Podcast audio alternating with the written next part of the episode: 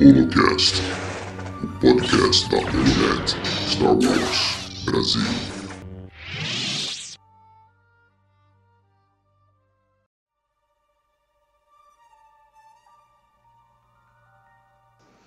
Olá, bem-vindos ao Holocast, o podcast do Holonet Brasil. Em nosso primeiro episódio, iremos falar da série que tomou conta de todos os fãs de Star Wars, Arrebatou.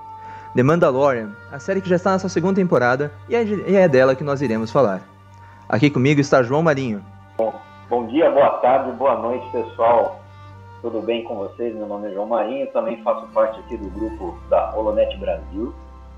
E vamos aí, né, Léo? Vamos vamos comentar aí o episódio chocante, explosivo, né? Que foi esse primeiro episódio da segunda temporada de The Mandalorian. É isso mesmo, João. E eu, Leonardo Rinaldi, irei apresentar para vocês esse primeiro episódio. Então, segure firme que já iremos entrar na velocidade da luz.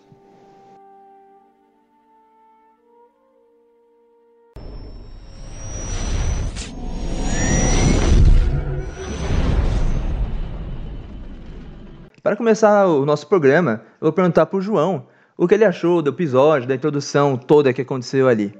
Bom, vamos lá, Léo. Bom, é, que a gente pode esperar desse novo episódio, né? A gente vem de um hype muito grande, né, da primeira temporada. Primeira temporada com certeza explodiu cabeças aí, né? E todo mundo estava se perguntando se a qualidade seria mantida, né? Porque toda aquela aquela homenagem dos fãs de Star Wars, né? Tanto, tanto das pessoas que odiaram a, a trilogia prequela e a sequela, quanto a, a trilogia clássica, né? Os que gostaram também da... Todos eles foram arrebatados por, por, essa, por essa nova série, né? Um novo formato aí que a Disney está nos trazendo. E é quase que unanimidade que é sucesso com todo mundo. Não existe um hate né? Não, não existe um, uma, uma opinião contrária, né? Pelo menos eu não tenho visto. Não sei se você tem visto aí, Léo, alguma coisa falando mal de Mandalorian. Só ouço falar bem da série, né? Obviamente tem alguns furos de roteiro, alguns retcons aqui e ali, mas nada que fuja do padrão aí de excelência que os fãs de Star Wars esperam de uma. Bom, com, com certeza, João. Essa foi a minha opinião. E você, Léo? Com certeza, João. A principal coisa que a gente percebe é realmente isso. Uma coisa que vinha desde o episódio 8 e aconteceu também no episódio 9 era aquela polarização. Os fãs de Star Wars que gostavam muito do filme e os fãs de Star Wars que não gostavam muito do filme. E The Mandalorian acontece totalmente ao contrário.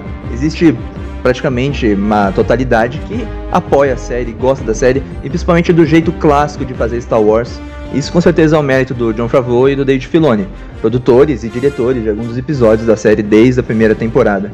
E acho que a principal lembrança que a gente tem nesse primeiro episódio da segunda temporada, ou melhor, o nono episódio da série como um todo, né? É essa lembrança de como Star Wars deveria ser, como George Lucas imaginou que seria, né? Praticamente com um velho oeste espacial.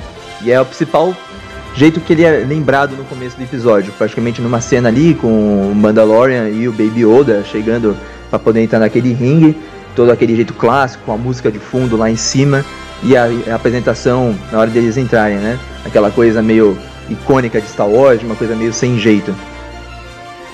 Exatamente. É, é um dos pontos, né, que George Lucas pensou, né, um, aqueles clássicos de faroeste, né, do, inspirado naqueles filmes do, do Homem Sem Nome de Clint Eastwood, né? É, obviamente, né? O, o George Lucas teve outras inspirações, como cultura japonesa, monolito, mas aqui vamos falar, vamos se abster ao western, né? Que é aqui a gente vê que a série é totalmente voltada, porque esse episódio, inclusive, meu amigo, foi um western clássico. Bem clássico, João. Desde oh, o começo oh. até o meio do episódio, até o fim, né? Em questão de Exatamente. câmera, em questão de roteiro, sons. É um, foi um episódio incrível. música, tudo. 100% western. Com né? certeza é um episódio incrível. Que acho que a série tem pego desde, desde o início, né? Ela tem se mostrado mais voltada para esse, esse estilo, né? É, tá, tá agradando bastante. Talvez por jogar nesse seguro, né, que tenha convencido tanto, todos os fãs de Star Wars. Talvez não todos, mas a grande maioria, né? por fazer Star Wars do jeito clássico, mas também com, aquele, com aquela pegada de inovação em certos pontos, usando tecnologia e outras questões, né? Exato. E olha, eu queria comentar que essa, esse nono episódio, ele é tão, assim, na minha opinião, né? Obviamente pode ter opinião contrária. Ele é tão perfeito no, na narrativa dele que ele aborda tanto aqueles que estão acompanhando todo o lore Star Wars, né? Assim como eu, né? Que eu sou um fanático, né? Desde criança, desde que me conheço por gente gosto de Star Wars porque assim, ele pega tanta referência pequena que a gente vai comentar aqui ao longo do podcast, né? E que agrada a esses fãs, como assim, ele uma pessoa que nunca assistiu Star Wars na vida, ela pode gostar da série porque os personagens ali são bem construídos, eles são bem apresentados, eles têm um arco narrativo um, um arco narrativo bem bem fechadinho, né? Então é fácil de, de se apaixonar por aqueles personagens, né?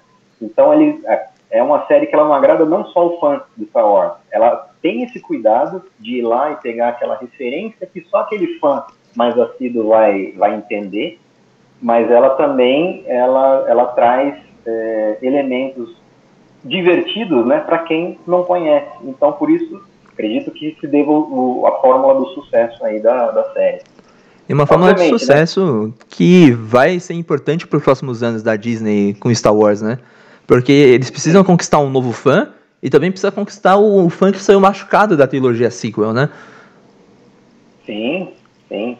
E também da, daquela toda a polêmica da trilogia prequela, né? Ainda sob as mãos do mestre George Lucas, né? Que muitos se decepcionaram com ele nas três trilogias, mas esse é um assunto para um outro podcast. Com certeza. Bom, vamos, nos, vamos nos ater aqui ao, ao episódio 9, né? Do, da, do The Mandalorian, que é o primeiro da segunda temporada. E aí, Léo, começando o episódio, né, tem toda aquela aquela narrativa, toda aquela narrativa introdutória, né, dizendo, fazendo um, breve resumo, né, da série, do que se passou na primeira temporada, meio tendo que explicar por que que o Mandaloriano e o a, e a criança, né, The Child, como todo mundo, The Child, né, como todo mundo tem chamado Baby Yoda, né, porque é da, da raça do Yoda. E que ainda não tem nome, né? Nunca foi nomeada, inclusive no Legend nunca foi nomeada. E é, só para situar, né? Situar o espectador, ó, por que, que a gente se encontra aqui? Então, assim, na, na minha visão, que eu peguei é que lá na primeira temporada, no finalzinho da primeira temporada, a, a Armor, né? Armor, eu não lembro qual que é o. Esse o nome mesmo, nome é o nome mesmo dela. É, que deu a missão pro Mando, né? Poder. A Ferreira, né? E a Ferreira. Isso. Né? A, a Ferreira Mandaloriana. Ela dá a, a quest, né? Dá a missão para ele, dizendo que ela e agora tem que cuidar da criança e levá-la para os seus. Eu vou frisar para os seus, porque assim muita gente, e a tradução inclusive da série, eu tenho, eu fui observar, fala que é para levá-los para o da mesma espécie. Mas aí eu acho que tem uma pegada, né? Pode ser, pode ser um plot twist, né? Então. Que tá todo mundo achando é, que o, o Mando tem que achar a raça do Yoda para entregar o Baby Yoda para da espécie do Yoda, mas esse os seus, né? é, devolvê-lo para os seus pode se referir também aos Jedi, né? Porque o Baby Yoda usa a força, né? Então, quando então... eu assisti a série, a, o último episódio da última temporada, eu pensei a mesma coisa que você falou agora no final. Para mim, quando ela fala os seus, ela tá se remetendo aos Jedi, né? Tanto que ela fala de feiticeiros, que utilizavam força, né? Na minha opinião, ela, ela fala dos Jedi em vez propriamente da raça do Yoda, né? Então é um ponto que a série vai trabalhar, não sei se apenas nessa segunda temporada ou se vai deixar para outra, né? Mas eu entendo que ela vai deixar meio que aberta essa dualidade, né? E é importante para gerar debate, como a gente está fazendo aqui, né? e para poder trabalhar no futuro o tema, né? Exatamente. E a partir de agora, hein, gente? Spoiler tá aberto desse episódio. Se você não assistiu, a partir daqui, a gente aconselha que você vá assistir o episódio primeiro, porque agora a gente vai entrar no, no core do episódio mesmo. A gente vai trazer recheado de spoiler aqui. Então já certo, deixa o seu like aí para lembrar depois, né? para poder assistir depois do podcast, caso você não tenha acompanhado ainda o episódio 9, né? Ou o episódio 1 da segunda temporada. E a partir de agora, eu e o João a gente vai estar em áreas profundas, né? Em regiões desconhecidas por algumas pessoas. Então vamos lá, o que, que você achou daquela introdução, Léo? Eles lá naquele planeta ainda não nomeado também, eu, eu pelo menos perdi, eu não peguei o nome do planeta. Eu também não acompanhei, pelo menos eu também não recordo. Eu achei aquela introdução perfeita. É, pra mim aquilo já é Star Wars. E compra o fã, né, de carteirinha. E você fica vidrado acompanhando todos os detalhes daquele cenário todo escuro, com as lâmpadas dos postes, né, dá pra considerar assim. E dele se apoiando. E um ponto muito importante dessa série que eu acho fantástica, a trilha sonora, cara. Eu vou colocar aqui durante o podcast vários pontos da trilha sonora da série, como ela é boa. É sensacional, é sensacional. É uma coisa nunca vista em Star Wars, né? Porque a gente, a gente acostumado com os clássicos lá, de, com os clássicos épicos, né, do John Williams. E eu não, eu me, não me recordo do compositor dessa série aí, mas é sensacional. É uma pegada espacial e western, né? Muito bem feita mesmo. É, e olha que a gente já teve Michael Giacchino trabalhando em Rogue One e não se compara. O Michael Giacchino, que é um grande compositor de músicas para cinema, desde trilha sonora, desde Os Incríveis, Homem-Aranha, é, Super 8, trabalhou com diretores que já trabalharam também em Star Wars, como J.J. Abrams, e assim, mesmo assim, The Mandalorian tem uma trilha sonora fantástica. Esse delicinho aí que a gente vai colocar para vocês ouvirem durante o episódio. Então, Léo, queria chamar a sua atenção aí, aqui, o, o Mandaloriano chegando naquele planeta, antes dele adentrar aquela arena, né? Onde está tendo aquela, aquela luta, né? Entre os Gamorianos, né? Com vibromachados, né? Uhum. É, se você percebe, tem ele ele está andando e parece que ele olha assim para um, umas paredes onde tem umas pinturas, uns murais e dá para perceber ali, se você der uma olhadinha, se der uma paradinha, você percebe ali C3PO, você percebe ali pintado no, no mural, né? R2D2, você percebe vários Stormtroopers, até Darth Vader dá para você identificar ali, como se fossem representações ali daquela batalha que aconteceu entre Aliança Rebelde e Império durante os anos que antecedem a série. Lembrando que The Mandalorian passa cinco anos após o Retorno de Jedi, né? Ou seja, cinco anos após a explosão da segunda estrela da morte. Detalhes exclusivos da Holonet com o nosso João Marinho. E mais pra frente ainda, né, chegando lá no, no, na arena gamoriana, né, os dois gamorianos se degladiando lá, o que, que o Mando tá fazendo lá, Léo? O Mando tá indo buscar uma informação. Qual a informação que ele vai buscar, Léo? Ele tá querendo buscar onde tá um outro Mandaloriano, né? Para que ele possa ajudar na missão dele, né? Que foi dada pela Ferreira, para poder levar o Baby Yoda para os seus próximos, seja ele, como nós já discutimos aqui anteriormente, Jedi, ou da própria raça dele, né? E acho que ali é, é, é, um lance muito interessante, né, que acaba rolando, né? Que na hora que ele senta, dá tudo a entender que ele vai realmente negociar e acaba virando para um outro lado que entra totalmente no lado western, né, que você falou.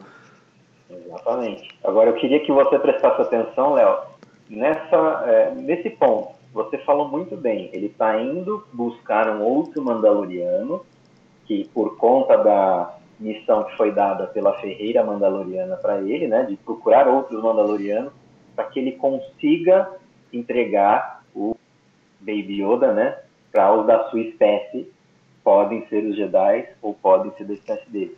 Queria que você guardasse esse ponto, que no final eu vou comentar de novo, tá bom, né? Tudo bem, tudo bem. Vou guardar aqui, vou até anotar. Bom, então vamos lá. No meio da luta, né, obviamente todo aquele cenário de western, o Mandaloriano, ele diz que quer pagar pela informação de um outro Mandaloriano e que ele saberia que aquela pessoa, não, não sei o nome do personagem que ele foi nomeado ainda, me escapou. Pesquisei aqui e não consegui encontrar rapidamente. Mas aquele personagem que detém a informação parece ser um, um jogador, um um cara meio do crime, do submundo, né? Principalmente no mundo ele, do crime, né? Exatamente. E ele se diz disposto, né, Mandaloriano, a pagar pela informação de aonde ele, ele diz que ele sabe que aquele, aquele alienígena sabe da onde, aonde existe, se encontra um outro Mandaloriano e ele tá lá para pegar a informação e se dispõe a pagar por ela. O que não seria nenhuma surpresa, né? Acho que até o trailer da temporada já tinha revelado, é que ia ter uma lutinha entre eles e que o Mandaloriano ia sair vitorioso, como de fato aconteceu, né, Léo? Você quer dar uma comentada na luta aí? Cara, muito bem coreografada, é uma luta muito interessante. Eu fico empolgadaço com umas cenas de luta daquela que bem filmadas, né? Porque o Manda ali, ele se vira, né? Ele tá praticamente encurralado por acho que cinco blasters, né? Apontado um no queixo, outro no lado, outro ali. E ele ali, o Baby Yoda já saca, né? Na hora que ele ativa aquela arma, que ativa vários, eu não sei, flechas, enfim. Então, então acho que nanomísseis, né? É, provavelmente. Nanomísseis mandalorianos. E é uma cena muito bonita de ação mesmo. E o Baby Yoda, ah, na hora que ele saca. Do... Legal a postura do Mandaloriano, né? Sim, e é uma frieza, totalmente né? Totalmente homem sem nome, totalmente científico, né? Olha aqui, ou você me dá a informação ou eu tiro ela de você. E tá todo mundo com o blaster apontado, ele totalmente seguro de que ele leva essa, né? E é muito interessante a relação dele com a armadura, né? Que vai ser explorada no resto do episódio, né? Porque o criminoso que tem, detém a informação, ele quer trocar. Ele quer a armadura do, do Mandaloriano, né? E hum. na hora ele, ele já reage totalmente frio e fala assim, não vou, você acha? É um ótimo ponto esse aí. Ele quer a armadura do Mandaloriano por conta do Beskar, né? Que tá cada vez mais raro e obviamente com o preço cada vez mais alto. Eu acho que isso vai ser muito bem explorado aí na série. Né? É, nós acompanhamos na primeira temporada a questão dos próprios Imperiais, né? Com, uma, com os do. do da, usando como moeda o material mandaloriano, né? Pra fazer armadura, né? Sim. Sendo exatamente. recompensado. Os próprios Mandalorianos, né? Atrás do Beskar. Exatamente. Beskar, gente, para quem não sabe, é o metal, né, da originário de Mandalore que aguenta é, tiros de blaster, que seria o metal mais resistente da galáxia, inclusive golpes de sabre de luz. Muito importante isso, acredito que vão explorar isso na série ainda. Vamos ver. Talvez uma futura luta de, do Mando contra o nosso. esqueci o, o nome agora. Né? Isso, isso o mesmo. Gideon, vilãozão da série que não apareceu nesse episódio, hein, Léo? É. É, mas é, é um episódio totalmente focado primeiro para é, desenvolver a história também do Mando, né? Para que pudesse, para que ele siga, né, em uma outra linha que vai ficar bem interessante até o final desse podcast. Perfeito. Bom, e aí ele tira a informação do alienígena lá. E aí, Léo, para quem está mais mais por dentro aí do, do novo canon de Star Wars, eu particularmente acompanho tudo, eu tento ler todos os livros e todos os quadrinhos, né? Eu gosto muito da, da, da parte literária de Star Wars. Geralmente eu acompanho, antes de publicar aqui eu já li, porque eu, eu tento baixar pelo Kindle, comprar aí pela Amazon, né? Praticamente uma Wikipédia de Star Wars, né? eu tento ser, é uma paixão antiga. Desde 1986. Bom, vamos lá. E... o Mando ele ganha a luta, né? Ele acaba conseguindo informação de uma maneira bem clássica, né? Ele acaba matando os capangas do, do, do informante. E a cena ali que ele pendura o cara é. Quentíssimo, quentíssimo, perfeito, quentíssimo total. Né? Pendura ele e tira a informação dele ali. E, e ainda clama pela vida, né? Não, mando, pelo amor de Deus, né? e o mando nem liga, né? Até porque o cara queria matar ele em troca da armadura, né? Sem compaixão. E a resposta do mando é: você não vai morrer pelas minhas mãos. Mas isso não significa que ele não ia morrer, né? Com certeza, com certeza. Mas como é Star Wars, nunca se sabe, né? Pode ser que alguém ressuscite. é. Mas acho que não, acho que não. Ali ficou bem claro aí que o, o rapaz morreu lá pelos, pelos pelas criaturas alienígenas que viviam no escuro e só não estavam em cima deles por conta da luz dos postes, né? Que o, que o mando apaga assim que sai. É, Mas vamos lá, quando ele consegue a informação, Léo, ah, para quem está ligado no cano, no novo cano de Star Wars, ele fala que o novo Mandaloriano se encontra em Tatooine. Até aí muita gente faz o link, né, com o Boba Fett. É, mas o Mando então, próprio fala, né? Eu já estive em Tatooine, nunca vi o Mandaloriano lá. E na primeira temporada ele já tava duas vezes, né? Isso, ele foi, visitou por duas vezes Tatooine, né? Mas assim, ele fala a palavra, ele fala o nome da, do local, do vilarejo onde o Mandaloriano estaria, estaria sendo encontrado, Mos Pelgo. Foi aí, para mim, né, que estou acompanhando o lore, quando ele fala Mospelgo, que eu já saquei na hora o que estava acontecendo ali. Explica Primeiro, um pouco pra pega... gente, João, sobre a região. Para quem não lê os livros, eu praticamente não conheço essa região de Tatooine, então acho que seria interessante para você, especialista no assunto, né, contar um pouco. Então, vamos lá, Léo.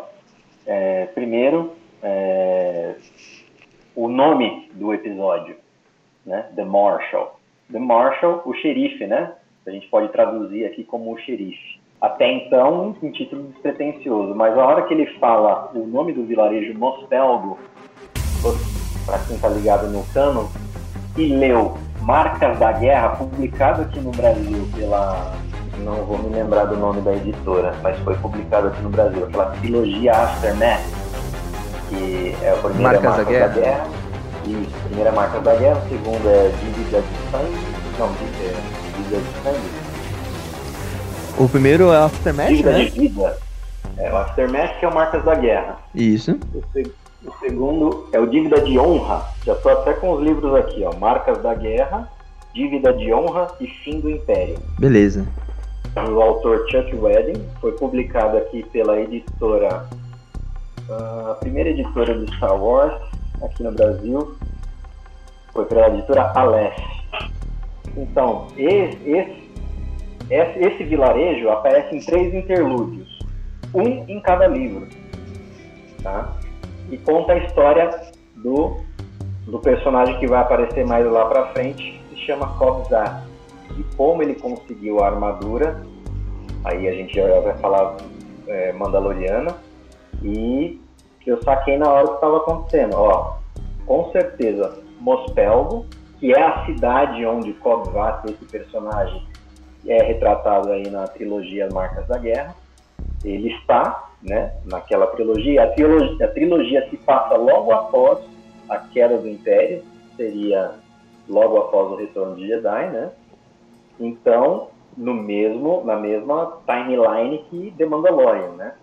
Então já eu já saquei. E ele é chamado de xerife, ele é chamado de Marshal no, nos livros. Então, assim, fui ligar um ponto no outro para saber qual personagem seria e qual armadura mandaloriana seria. Aí vamos para frente aí. Bem, quando o Mandaloriano chega primeiro em Tatooine, ele se encontra com a mecânica que já vimos na primeira temporada, e eles têm um diálogo muito interessante e é muito bom para quem acompanha a série, né? Porque é uma coisa que você já sabe quem ela é, o que aconteceu na primeira temporada e a relação que ela tem com o Baby Yoda, porque se eu não me engano, ela cuida do Baby Yoda enquanto o Mandaloriano vai fazer a quest dele em Tatooine na primeira temporada.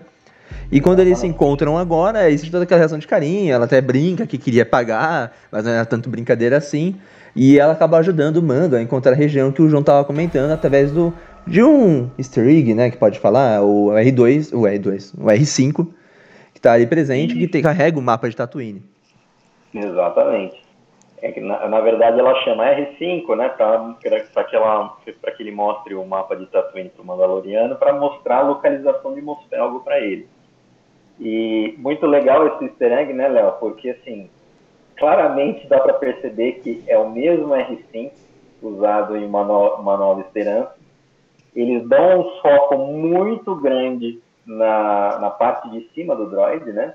Onde uhum. você vê exatamente uma parte muito oxidada pelo fogo, e é exatamente o droid R5, a unidade R5, que quando o Luke está comprando C3PO e DD2, o primeiro droid astromecânico que ele se interessa, que o Tio Owen, na verdade, se interessa, é o R5, e quando o R5 está indo, ele dá um defeito ali, sai fumaça, sai chamas ali pelo aquele local que eles mostram, eles dão um close no, no Mandaloriano, e, e ele para de funcionar, então por isso que ele acaba levando o R2 né, em Uma Nova Esperança, aí o R2 continha a mensagem da, da rebelião e o Luke fica sabendo e toda a trilogia clássica segue a história a partir dali. Inclusive tem até, pelo menos na época, né, que do, do Legends, antes de da Disney comprar Star Wars, achei que até uma curiosidade interessante, existia meio que um, um plot, né, uma teoria de fã, uma teoria de vários fãs que era muito aceita, né, na, entre os fãs da época, né, não sei se agora podem resgatar essa, essa cultura aí, que o, o R5, talvez esse, esse seja é, essa seja a homenagem que o David Filoni com certeza deve saber dessa teoria de fã, né? Que, que o David Filoni deva ter feito uma homenagem por conta disso. Que o R5 seria, na verdade, o salvador da galáxia. Por quê? Porque ele propositalmente se quebra para que o R2 siga o seu caminho e possa entregar a mensagem para o Luke. Porque enquanto eles estavam ali no, no Sandcrawler dos Jawas, haveria tido uma conversa entre R2 e R5. R5 sabendo disso, ele se auto-sabota para que o R2 possa entregar a mensagem. Isso era uma teoria de fã que rolava na época. Talvez David Filoni tenha ouvido falar e nos fez aí uma homenagem apresentando, obviamente está claramente, né, eles não chegam a falar que é o mesmo, a mesma unidade astromecânica R5 que foi utilizado em Uma Nova Esperança, mas aquele close na, no tampo de cima do droid não, não deixa dúvidas de que seria o mesmo droid, né, astromecânico de Esperança. Fica o nosso questionamento pro George Lucas, né? Seria R5 o escolhido? é, existia muito essa frase aí, falada aí no 1980, nos anos 90, com certeza isso, isso viralizou na, na se é que se era possível falar viralizar naquela época, né? A gente só tinha. Outra época, né, João? Boca a boca. Era outra época, outros tempos, né? Mas legal a curiosidade, né? Para quem, pra quem viveu a época vai lembrar e vai saber.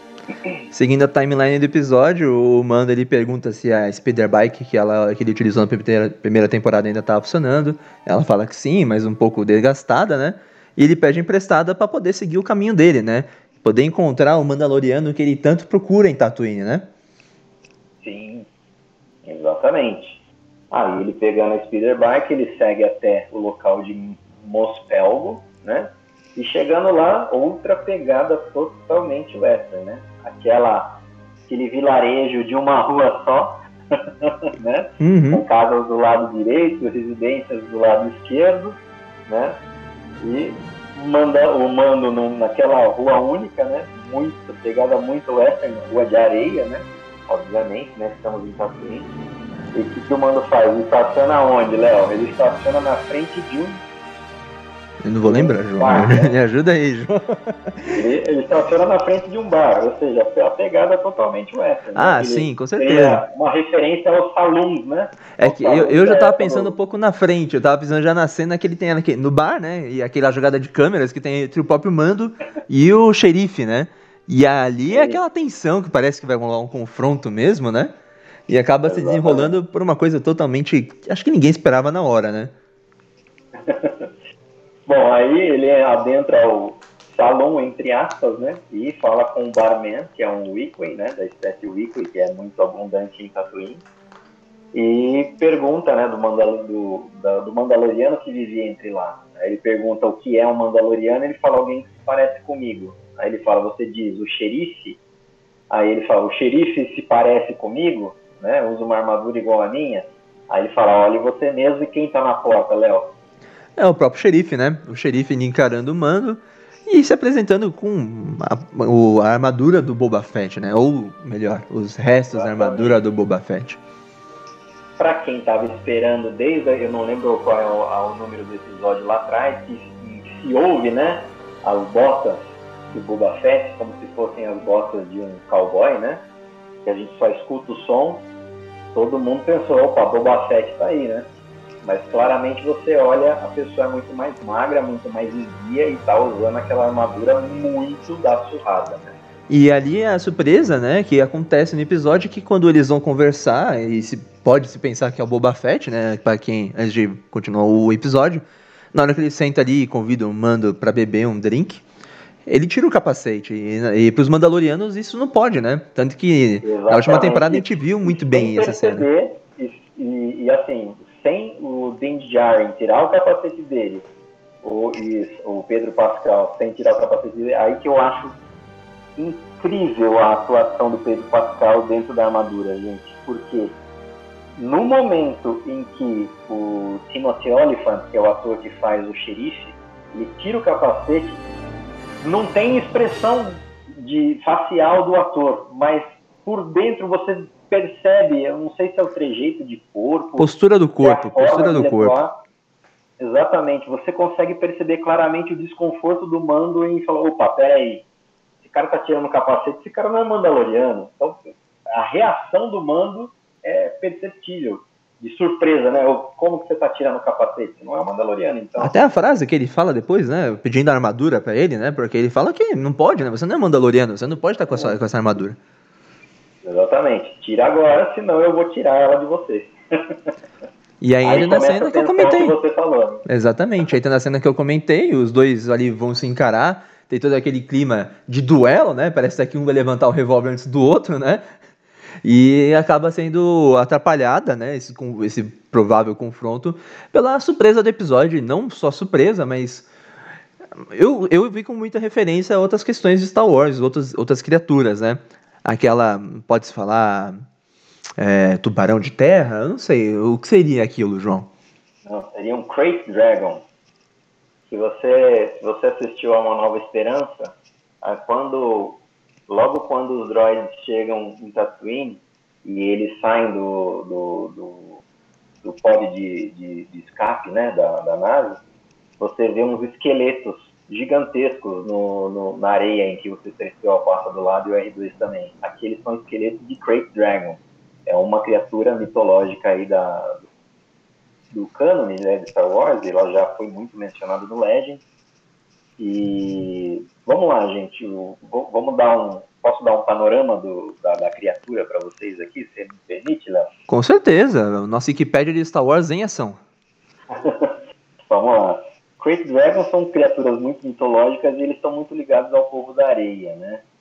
É, porque assim, eles é, o povo da areia sempre teve essa, essa, esse embate né, com os Great Dragons. Por quê? Porque eles são criaturas colossais, que eles, é, eles comem é, tanto os bantas, né, que são a, é, da onde o, o povo da areia tira o seu sustento, tira o leite de banta, tira a carne de banta, né, fazem a criação do banta, usam o banta como transporte, né, usam, usam as fezes do banta, né, como bantapudo, né, como fertilização para sua, suas hortas, né. Então, assim, a criatura é basicamente que a na, naquele planeta desértico, basicamente o sustento da, do povo da areia, né? Por isso que eles são nômades, que eles levam de um local para outro os bantas para melhor acomodá-los, né?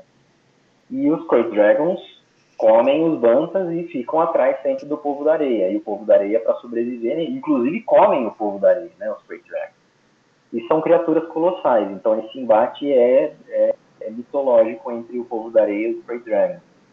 E assim, e dentro do povo da areia, é, você derrotar um Great Dragon, né, que eles podem vir de vários tamanhos, eles podem ser pequenos, eles podem ser grandes, eles podem ser colossais, como é o da série é, é um sinal muito de bravura, né? E, então, assim, um, um, guerreiro do povo da areia, ele é muito reconhecido se ele derrota um Great Dragon. E a prova de que você derrota o Great Dragon é quando você consegue extrair a pérola que fica dentro das, das entranhas do Great Dragon. E essa pérola era muito usada, inclusive, por Jedi isso no Legend. Tá, é bom segurar é... esse ponto, hein, João, pro final do podcast, porque essa pérola Sim. vai aparecer, né? Sim, ela, ela aparece ao final. Mas só para dar o, o, contexto, ela era utilizada muito em sabres de luz, para alterar a coloração do sabre de luz. Ela é utilizada isso no Legend, né? não, não no cano de agora, no cano de agora nada disso foi, foi abordado ainda, né? mas ela é utilizada é, tanto para dar força ao sabre de luz, quanto no, no lugar, no, no, em substituição ao cristal Kyber, né? Ela poderia ser utilizada como um substitutivo de um cristal Kyber. Interessante essa informação, hein, João? Bem interessante mesmo. Exatamente. Então vamos lá. Aí encontra Cobb Vance, né? Cobb Vance é o nome do xerife, né? E, e eles na, no duelo, no pseudo duelo aí que eles tentam quase entram em embate, eles são interrompidos por um terremoto que, na verdade, é a criatura atravessando né, o, o vilarejo de Mostelgo. Aí o xerife conta ao Mandaloriano que é uma criatura que vem assolando eles e faz um trato né, com o Mandaloriano. A armadura do Boba Fett em é troca da morte da criatura, do Quake Dragon. Exatamente, já que o Mando quer a armadura, vai, ele, se o Mando ajudar ele a derrotar a criatura, que vem assolando inclusive Mostel, ele promete dar a armadura como recompensa para o Mando, e o Mando na hora, deal. na hora ele toca. É, porque ele pensa que vai ser uma, um, um, trabalho fácil. Ele até fala, vou usar minha espaçonave, eu venho aqui e bombardeio. E o próprio xerife Exato. fala, isso não vai, não vai acontecer, não vai funcionar, porque não a criatura é, é inteligente. A criatura, ela sabe da vibração da nave e não vai sair da caverna dela. Não vai sair do, debaixo da terra, né? Então, você não vai conseguir acertá-la. Aí é que vem o trato. E, e é aí... Que, Pode falar, aí, João. Aí o, Aí o xerife ele fala, bom, e aonde é que a criatura mora? Eu sei onde ela mora, né? Aí onde a criatura mora, eles pegam as speeder bikes, que é um outro, um outro, um outro fanservice aí, né? Uma, que é a speeder bike do xerife, é uma turbina de pod, e aí, ó, aí não dá para saber se é, se é a turbina do pod do Anakin, do pod racer do Anakin. Fato que é muito parecida, é uma... né?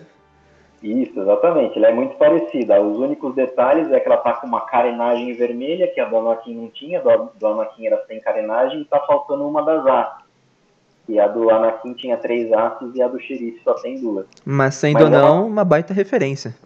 Uma baita referência, que é a mesma turbina dos Pod Racers. E dá para entender, dá para você assumir que seria do do pod racer do Anakin, porque se você lembrar no episódio 1, quem constrói aquele pod é o Anakin, uhum. que constrói do zero, né? Então aquele design seria único dele. E, gente, o, você não vê nenhum pod racer semelhante um ao outro. Você vê que as construções, pelo menos até hoje, nunca foi abordado tanto no Legends quanto no Canon, e existia uma manufatura semelhante entre, entre pods. Você, o que você vê na tela e o que você vê tanto nas histórias é que cada um tem a sua característica própria. Será, então, João, que dá para falar que por Anakin ter ganhado aquela corrida de pods ele tenha ficado famoso e tenham copiado o modelo desde a Ameaça Fantasma? Então, na verdade, não, não sei se poderia assumir isso, mas como Tatooine é um lugar que vive de reciclagem e aquele pod no final ficou pro, pro Ato, né? eu acredito que ele tenha se perdido e no meio dessas reciclagens ele viu aquela turbina virou a moto do xerife. Interessante. pode assumir isso, né? Interessante, interessante. Mas não, não dá para cravar que é o mesmo. É, e os dois ali, o, o xerife usando essa turbina, né, para poder se locomover e o mando através da sua speeder bike. E um ponto interessante, eu queria saber o que você achou na hora, que na hora eles são, eles são parados, né, pelo povo da areia, que são rivais da, da Não, cidade? Antes disso, Léo, vamos, vamos um pouquinho antes. Enquanto eles estão no caminho, o que, que acontece? Cobb Vanth explica para o Mando a história de como ele conseguiu a armadura, certo? Bem lembrado, João, bem lembrado. A questão toda envolvendo a invasão que aconteceu pelo, pelo grupo minerador, né, na cidade dele, e como ele escapa, né, roubando cristais importantes. Né, aqueles cristais, você pode falar melhor o que são ou são apenas cristais? São é, eles apareceram agora. São cristais Ciralac, alguma coisa assim, né? Uhum. Então dá a entender que são cristais que têm um grande valor. Eles roubam, ele rouba aquele cristal, acaba fugindo pro deserto e acaba sendo encontrado pelos Jawas, né? E ali, na hora que ele encontra os Jawas, os Jawas ficam interessadíssimos nos cristais, eles vão oferecendo coisas, é, droids, armas, para poder trocar pelo cristal. E ele é logo esperto, ele é muito esperto, né? Ele olha ali pro lado, ele vê a armadura do Boba Fett, e fala assim, cara, eu troco o cristal pela armadura. E ali é uma grande sacada dele, né, João? Isso. Só que pensa o seguinte, ele foge com os cristais, ele diz que ele fica andando por vários dias sem água, sem comida, e ele desmaia até que ele é salvo pelos Jawas, né? Aí os Jawas veem que ele está com cristais, aí vão fazer a troca. E os Jawas meio que dão água, dão comida para ele também, em troca dos cristais, né? E além da armadura. Aí, gente, o que eu queria falar com vocês é que foi a minha primeira grande decepção com o History Group do Star Wars. Para quem conhece, quando a Disney comprou a, a, a Lucasfilm, né, e toda a propriedade de Star Wars do George Lucas ali por 4 bilhões e meio de dólares, o, foi criado o, o, o History Group de Star Wars, né? Liderado na época por Pablo Hidalgo, né? E hoje, com certeza, Pablo Hidalgo dá muita contribuição, mas ele está tá, a, a chefia, né, do History Group está distribuída porque não tem como, são muitas propriedades mesmo. E qual que era a missão do History Group? Criar uma narrativa única, né, para Star Wars como transmídia. O que seria, gente, isso? Essa narrativa única Star Wars como transmídia. Seria uma história única contada em várias, várias mídias. Então, assim, você teria os filmes que conversariam com os livros, que conversariam com os quadrinhos, que conversariam com os videogames, e todos eles contariam uma história única. Não haveria, por exemplo, se eu contei essa história no, naquele livro, aquela história daquele jeito. Por que isso, gente? Porque na época do Legend, o cânone de Star Wars era uma bagunça imensa porque um autor contava uma história de um jeito e outro autor contava de outra história de um jeito e vinha o filme pá, contava tudo ao contrário, ou seja, você não sabia o que tinha valor como canon em Star Wars. Então estabeleceu-se várias linhas de canon. Tinha canon 1, que eram os filmes, canon 2, que era então assim, se o filme contasse uma história diferente, deixava de valer tudo. Por quê? Porque você olhava para o material que o Jorge Lucas tinha apresentado e aquilo lá era o cânone 1. Então, se o Jorge Lucas lá na frente resolvesse mexer, tudo aquilo que foi contado anteriormente deixava de valer e valia o que o Jorge Lucas tinha contado. E é um ponto importante, né, João? Sim, e o History Group veio com essa proposta de vamos deixar um cânone único. Não vai ter uma história que vai ser contada e depois recontada de forma diferente. E para mim foi o que aconteceu aqui nesse episódio com o personagem do Timothy Olyphant Cobb Vanth. Porque você trouxe pra gente aí, Léo, você contou muito bem a história de como aconteceu na série. Mas como acontece nos livros que são canônicos, na trilogia Aftermath, nos três interlúdios, é muito diferente. Para mim é muito diferente. Então, assim, pode ser que seja a história que o Cobb Vanth, né, contou para o mando. Mas no livro ela é bem diferente. O que, que acontece no livro? Existe um capanga dessa mineradora, que é a Red Key Mineration, né? a, a mineradora chave vermelha, que ele está tentando negociar com os Jawas no livro, né? Ele está tentando negociar com os Jawas armaduras e que ele sabe que os Jawas têm. E os Jawas só estão oferecendo porcaria para ele. Aí o, o esse personagem do Kobvat chega, ele não tá perdido no deserto, ele não tem nada. O personagem do Kobvat chega e fala assim, ô tio, o que você tá querendo aí? Você tá querendo negociar com os diabos? É, mas ele só tem porcaria, eles estão me oferecendo porcarias e o meu chefe me mandou aqui para eu pegar melhor, a, a, ter o melhor negócio, né? Eu preciso de armas, eu sei que eles têm. Daí o Kobvat explica, não é assim que se negocia com o diabo isso daí é uma relação de confiança que você cria. Hoje você compra uma quinquilharia, amanhã você compra um negócio melhor, até que eles tenham confiança em você e mostrem realmente o tesouro que eles têm. Aí esse capanga fala, e você consegue me ajudar? E o Cobb entra na dele. Fala aqui, ok, consigo. Porque ele já tem uh, a intimidade com os Jawas, né? Aí o que, eles fazem? Chegam lá na sala dos tesouros e o cara fala, nossa, tem blaster, tem não sei o que, não sei o que. Aí o esse cara da mineradora acha uma caixa com a armadura do Boba Fett. Aí o, o Cobb Vent fala assim, não, isso não. Mas por que isso não? Ele fala, porque isso é meu. Isso eu vou sair com isso daqui. Aí o cara pega e fala que ele tá armado, ele mostra o blaster e fala, não, amigo, sou eu que vou sair com isso daqui. Aí o que o Cobb Vent faz? Ele saca uma arma dele que ninguém tinha visto que ele estava armado e mata o capanga. Ele atira no estômago do capanga, né? Não, ele não chega a matar o capanga, desculpa. É, mas é muito interessante é. você estar tá falando, João, porque é muito diferente do que é apresentado na série. E talvez realmente é, no próximo episódio, no próximo episódio não, mas no futuro, né, da, da, dessa temporada, seja apresentado um outro lado do que realmente aconteceu. Porque realmente tem dois elementos que são principais do que aconteceram tanto no livro quanto na série. São os Jawas e o grupo minerador. Talvez realmente ele tenha contado de um jeito para o Mando não desconfiar tanto dele, duvidar é, da pessoa exatamente. que ele é. Mas isso é, a gente só vai saber depois, né? Mas muito interessante mesmo, essa diferença que existe no que é contado no livro, né, na, na série Aftermath e no, na série, né? Então, mas daí a história dele evolui, porque ele vai atrás do. Ele vira o xerife de Freetown, que é a, a, o nome que se dá a Mospelgo, né, que é cidade livre nos livros, mas é Mospelgo mesmo, né? Eles, o, só o xerife que nomeia ela de cidade livre, que é Freetown, ele vai atrás do chefe da mineradora. E assim, ele faz uma aliança para poder derrotar a mineradora e o chefe da mineradora, ele faz uma aliança com o povo da areia. E na série, ele, ele é totalmente avesso ao povo da areia, inclusive o pessoal de Mospelgo é totalmente avesso do povo da areia e não quer fazer uma aliança. Então, como ele já tinha derrotado, porque ele deixa isso bem claro, que ele já tinha derrotado a mineradora quando o mando vai para lá, dá a entender que essa aliança com, com o povo da areia entre eles nunca existiu. Né? É, talvez esse então, ponto seja é... bastante importante mesmo, talvez realmente seja totalmente diferente mesmo do livro.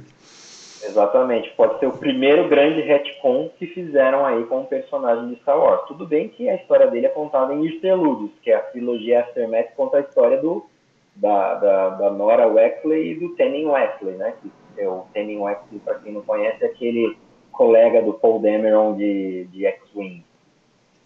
E que é a Nora que se casa com o Ed Antilles, né?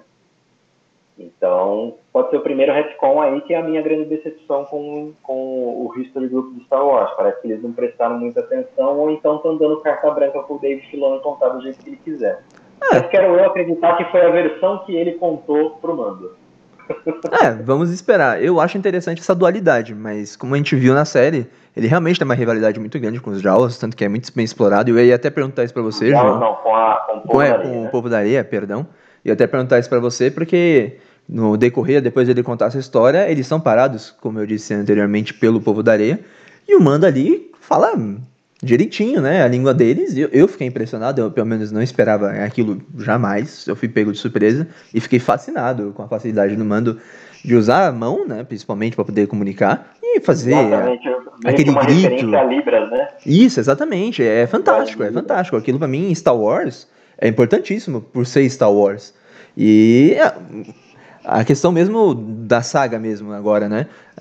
Dele comunicar com os gritos mesmo do, do povo da areia, né? É um negócio ali que eu fui pego de surpresa. Sensacional. Muito bom mesmo.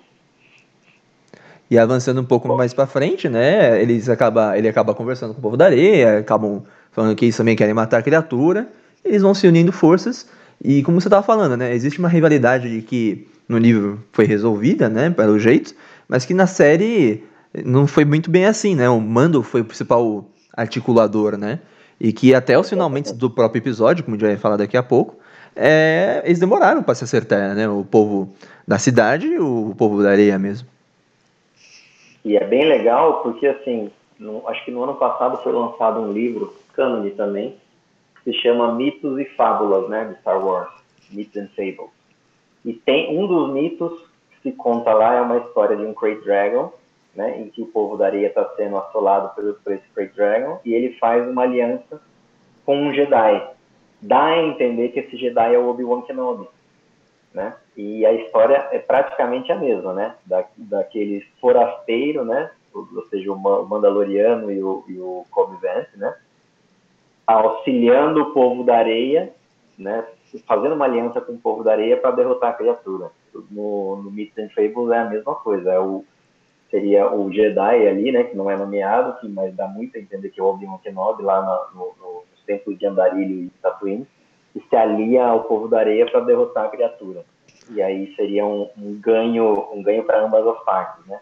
Tanto para o pessoal do vilarejo quanto o pessoal da, da, do povo da areia e no livro tanto para o, para, para o Jedi, né, de ganhar a confiança do povo da areia e ficar amigo deles, né? E qual que era o objetivo lá? No, no livro. Ele fazer essa aliança com o povo da areia, derrotar a criatura, para que no final ele fizesse um acordo com o povo da areia, para que ele, aquele povo da areia nunca mais assolasse os fazendeiros próximos. Seria aí o Obi-Wan protegendo o Luke, né? É, e o que a gente vê na série, né? Eles acabam fazendo um acordo, que Exatamente. a gente vai ver um pouco mais pra frente. Eu vou até acelerar, se você me permitir, João, um pouco a história, né? que é, o, o xerife, o mando e o povo da areia tentam se unir E eles, os três fatores juntos, ainda não são suficientes para superar a criatura, né? Precisa não só do, dos dois, né? Do xerife do mando e do povo da areia, precisa juntar toda a população da cidade, utilizar os equipamentos explosivos que eles têm. É... Deixa eu só contar uma curiosidade sobre isso, Léo. Pode, pode entrar. É, a, estratégia, a estratégia que eles fazem é sensacional, né? Qual que é a estratégia? Eles vão plantar os explosivos na frente da gruta, atrair a criatura para fora e estourar os explosivos embaixo da criatura, certo? Uhum, com certeza. Você já jogou é, Knights of the Old Republic? Não, não tive essa oportunidade. Eu baixei o jogo, aliás, nessa quarentena. Então, o, no Knights of the Old Republic, você, a, a, das primeiras quests, né, você tem que encontrar mapas estelares. Mapas, esses mapas estelares estão divididos em vários planetas. O mapa estelar de Tatooine está onde? Dentro do covil de um Great Dragon. Qual é a estratégia que o seu personagem usa? Ele explode? Colocar explosivos na areia, atrair a criatura para fora para explodir os explosivos embaixo da criatura. E isso é com certeza muito mão do Dave Filoni e do grupo de história, né? Com estava comentando. O Dave Filoni jogou e fez uma homenagem a Knights of the Old Republic. Porque se eu não me engano, esse episódio é, é dirigido pelo John Favreau, depois eu confirmo a informação, mas é a série é produzida pelo Dave. Produzida, é, produzida pelo, por todos eles. Dave Filoni com certeza deu o pitaco ali e falou, ó, isso seria uma referência boa, casou direitinho. Eu peguei na hora a referência quando deram a estratégia. Muito interessante. Mais uma vez, a Wikipedia aí de Star Wars nos dando fatores muito interessantes para deixar esse podcast mais rico, hein? E aí, a, a, tentativa, como você disse, de botar os explosivos na Terra acaba não dando muito certo. E aí vem uma ideia que eu achei genial, né? Porque o Mando se vê ali na, tendo que solucionar o problema com, com um pouco. Né? De improviso? Isso, isso mesmo, improvisação. E é uma sacada muito interessante, né? Porque ele acaba sendo engolido, né? Pela criatura, junto com os explosivos que estavam é, sendo carregados por outra. E acaba explodindo por dentro. E a cena é fantástica, né? É Star Wars, mas, mas não é só Star Wars antigo, é tudo que é de Star Wars, né? Tem todas as referências possíveis, com toda a possibilidade que hoje em dia é possível gravar com Star Wars. E é uma cena muito bonita dele saindo por dentro, junto com o jetpack e, e a criatura explodindo logo em seguida. Ah, e gente, aos, aos adoradores de Game of Thrones aí, mas o, os efeitos especiais dessa série aqui são fantásticos. Se não tiverem no nível de Game of Thrones, pra mim estão muito melhores do que Game of Thrones. Olha, eu, eu tava. Eu tava notando a mesma coisa, cara. É são os efeitos especiais muito incríveis. Tudo, tudo, né? Exatamente. São sensacionais. A cena dele sendo engolido, a cena da, a, todas as cenas da criatura, né? Saindo do, da montanha, entrando na terra, saindo da terra, o mando saindo de dentro da criatura, é o mando explodindo a criatura. É a maquiagem é fantasia, o João. É, os seres que são alienígenas mesmo, né? Muito bem equipados. O próprio Baby Yoda, porque não é, não é CGI, né? Não é CGI. Não. O Baby Yoda, ele acho que tem uma. Deve ter alguma junção, né? De mecatrônico com. Não, com certeza, prático. mas por exemplo, a gente tá falando no começo do podcast do, do cara do cartel do crime, muito provavelmente, né? Que tá com a informação do Mandaloriano. Ele é fantasia, totalmente. Não é. Não tem nada de CGI ali. Sim, não tem nada de CGI, não. E seguindo. Mas eu acho que a criatura é CGI, né? O, ah, criatura com certeza, a criatura com certeza. Isso, isso aí não tem dúvida. E então, seguindo esse episódio. Os esqueletos dela ali, os, os remanescentes dela pós-mortem, acho que são práticos, mas. Ah, isso sim. E seguindo o episódio, a criatura explode e acaba aparecendo para mim, e, e, como você disse aqui durante o podcast, aquela pérola, né? Exatamente, a pérola que é, é assim, no, no cânone novo não fala o que, que é a pérola, mas, a pérola, mas no Legend ela é, é, muito especulado assim que a criatura come alguma coisa e o organismo dela envolve essa coisa prejudicial em, em alguma sei lá, alguns fluidos que tem nela solidifica e vira uma pérola lá dentro. Então, se você abrir o estômago, o bucho da criatura, você vai encontrar as pérolas lá. E agora o alerta extremo de spoiler, né, João? Que ah, tem... Porque ali termina o episódio e prepare para prepare-se aí na cadeira, parece o nosso querido Boba Fett, né? Então, é, vamos lá. Eles derrotam a criatura, o que, que acontece? O xerife cumpre a sua promessa, fala, ok, tá aqui a armadura para você. Ah, o, e, infelizmente ele não era um Mandaloriano que poderia ajudar o, o mando da quest, né, de entregar o Baby Yoda. E ele entrega a armadura e fala assim, olha, diga para os seus aí que não fui eu que estraguei essa armadura, né? E o mando põe a armadura na motinha e vaza. Na hora que ele vaza, no horizonte ali, né, vê-se a motinha subindo no, nos dois sóis e tá uma figura olhando, observando de longe o Mandaloriano. Você percebeu, Léo, o que, que tem nas costas desse personagem? Então, eu notei um rifle, mas eu não notei. Ele tem uma outra coisa nas costas. Eu não Sim. notei o que, que Ele era tem- exatamente. Ele tem um Tusken Rifle, que é um rifle da- do povo da areia, e um Gaff Stick, que é aquela, aquele, aquele, aquela massa que, a- que o povo da areia usa, tanto que, a- ele levanta três vezes lá quando, quando tenta bater no Luke, sabe? Uhum. Aquilo é um Gaff Stick. Então, assim, provavelmente esse, essa pessoa ou vive ou viveu entre o povo da areia. Né? E E por ser o. Pode, Oi? pode completar, João, pode completar. Não, eu ia falar que a hora que esse personagem que está observando o mando de longe se vira para a tela é nada mais nada menos que Samuel. Morrison, né? O ator que fez o Jango Fett, né? Na trilogia prequela e nada mais é do que a matriz dos clones, né? E se todo mundo sabe que o Boba Fett é um clone que que, que não desenvolvido né, do, do Django, que o Django pediu como pagamento, como parte do pagamento de ser a matriz dos clones, né, né, para fazer o exército da, da República na época. Então, assim, o episódio gira em torno da armadura do Boba Fett e no final tem essa figura que é o L. Morrison, dando a entender que Tatooine, Samuel. Morrison, a armadura do Boba Fett, só poderia ser o Boba Fett.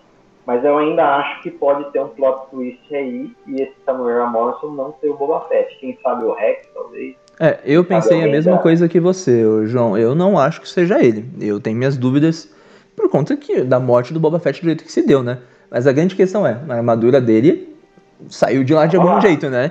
De algum jeito A ela saiu. armadura dele saiu. A armadura dele saiu. E a pessoa lá tá cheia de cicatriz. Exatamente. Então pode ser um grande bait, né, da direção, do episódio, da série em mostrar o Temura, né, desse jeito.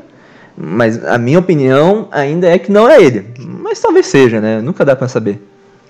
É, eu não tenho opinião formada, mas assim, é, é bem, é bem é, comum, né, de Star Wars ou desses filmes tentar falar, ou mandar você olhar para um lado enquanto a mágica tá se fazendo no outro, né? Exatamente. Pra daí na hora certa dar o plot twist pra você falar, "Ah, lembra aquele lá que você achava que era o Boba Fett? Então errou. não é. Então, é assim, dá, pode, seria uma, uma grande surpresa, uma boa surpresa se fosse o Boba Fett para introduzi-lo ali naquele. E, assim, no, no fundinho do meu coração diz que é o Boba Fett, mas pode ser qualquer. E aproveitando que a gente tá especulando aqui, ô João, o que, que você acha que vai ser do, do xerife, do Timothy? Eu acho que o xerife deve aparecer de novo. Quem sabe numa season finale, assim. Vamos lá. É, lembra da primeira temporada? Ah, Uhum. Na primeira temporada, o que, que ele vai fazendo ao longo de episódios da semana? Ele vai conhecendo pessoas, né? conhecendo pessoas e fazendo amizades. Griff Karga, Cara né? Ele, ele vai fazendo vários, vários aliados. E na season finale, o que, que acontece? Todos se juntam, né? O, o- eu esqueci o nome do Náutico que está em Tatooine.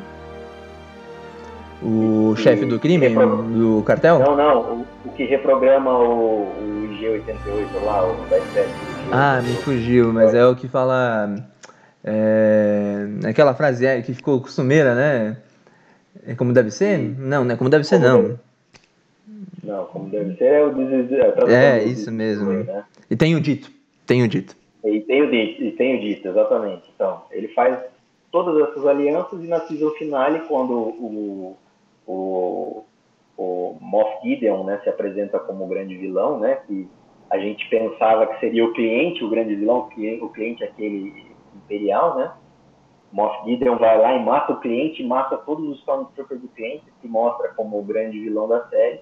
Eles se unem para tentar resgatar o Baby Yoda da mão deles. Se unem com, com quem? Com todos esses amigos que ele fez ao longo da, da primeira temporada. Então, acredito que tem uma grande chance do Cobb Vance voltar talvez inclusive vestindo a armadura novamente do, do Boba Fett, sendo permitido pelos Mandalorianos por algum ato de bravura, lembrando que Din Djarin não é Mandaloriano, né? Din Djarin ele é, ele é de alguma outra espécie, ele foi resgatado pelos Mandalorianos, né?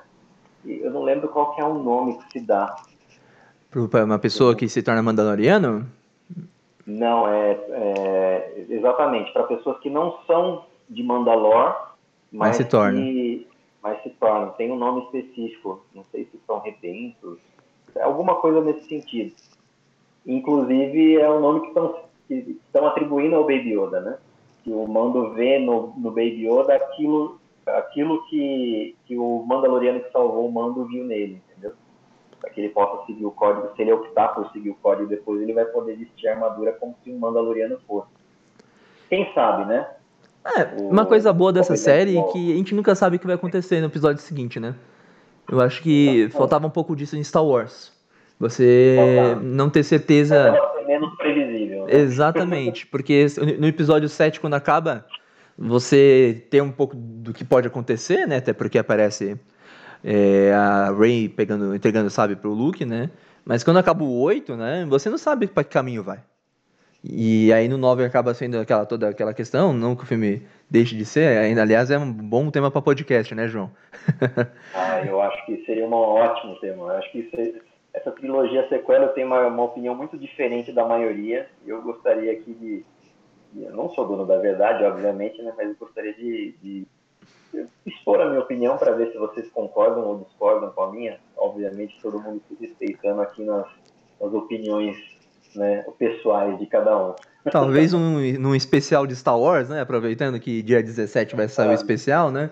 Aí junta tudo, vai aparecer, vai aparecer os personagens antigos, já emenda tudo, né, João? Com toda certeza. Oportunidades não faltarão e estamos aqui para isso. Então, mas é, é, o, é, é o bacana dessa série, né? Você não sabe realmente o que pode acontecer no próximo episódio, apenas na conclusão mesmo, você pode criar aquelas expectativas, mas não sabe o que vai acontecer no próximo. E aí acho que Star Wars precisava disso, né? Esse suspense. Sim, precisava. E assim, eu eu tô muito empolgado com a série, mas eu também tenho muito receio, né? Eu confio bastante no John Favreau, confio bastante no Dave Filoni, eles nunca deixaram, pelo menos naquilo que eles puseram a mão, eles nunca deixaram a peteca cair. Eu eu tenho um pouco de receio assim de que o plot principal da série que é o Baby Yoda, que é a criança, ela, ela deixe a desejar no final. Acredito que está em boas mãos, tem como ser um, um plot legal. Mas eu estou gostando muito, muito mesmo desse formato de episódio da semana, sabe? Eu também gosto muito, João. Eu acho que, para mim, é o ideal. O formato Netflix, que é o famoso, eu não sou muito fã. É, porque você não consegue especular. E Star Wars, o gostoso de Star Wars é você especular. Você tem aquela semana para conversar com os amigos e falar, putz, o que, que vai acontecer? Nossa, que legal que aconteceu isso. Você viu o que aconteceu? Na... Se você manda todos os episódios de uma vez só, você não tem, não, não tem isso, você já sabe a história inteira, então não tem o que especular. Você já sabe dela do começo ao fim. Então eu acho que o mais legal e o mais gostoso é você conseguir ter esse tempo para você comentar o que aconteceu no episódio com o colega e junto com ele, como a gente está fazendo aqui no podcast e para todos os que nos ouvem, né, tentar especular para o futuro aí que parece brilhante, senhores. Eu estou ah, bem confiante. É o que eu chamo de, da famosa resenha, né? Exatamente. Bem, João, a gente está chegando perto do final do podcast. Já foi nos avisado que estamos saindo do hiperespaço. É, considerações finais, João? Considerações finais. Eu tentei escutar bem baixinho, mas eu ouvi, hein, gente? Todo mundo olha aí se, se conseguiu ouvir. Quando quando o Boba Fett, Samuel L. Morrison, se vira e ele anda, existe som de esporas. Hum. Fica a dica aí, gente. Fiquem atentos. Fiquem atentos. Como o João, procurem os mínimos detalhes, porque de vez em quando, né? A gente sabe com o Dave Filoni, John Favreau também, né? Tem sempre uma coisinha ali escondida. Fiquem atentos. E atentos também no próximo episódio do Holocast, viu? Meu muito obrigado. Gostaram? Deem um like, espalhem para os amigos. Compartilhem, compartilhem, compartilhem a palavra da força. Exatamente. Obrigado, Léo. Obrigado por pelo, pela oportunidade aqui e vamos em frente. É isso, João. Até o próximo Holocast. Eu sou Leonardo Rinaldi. Eu sou João Marinho. E nos despedimos de vocês. Até a próxima. Até logo. Obrigado.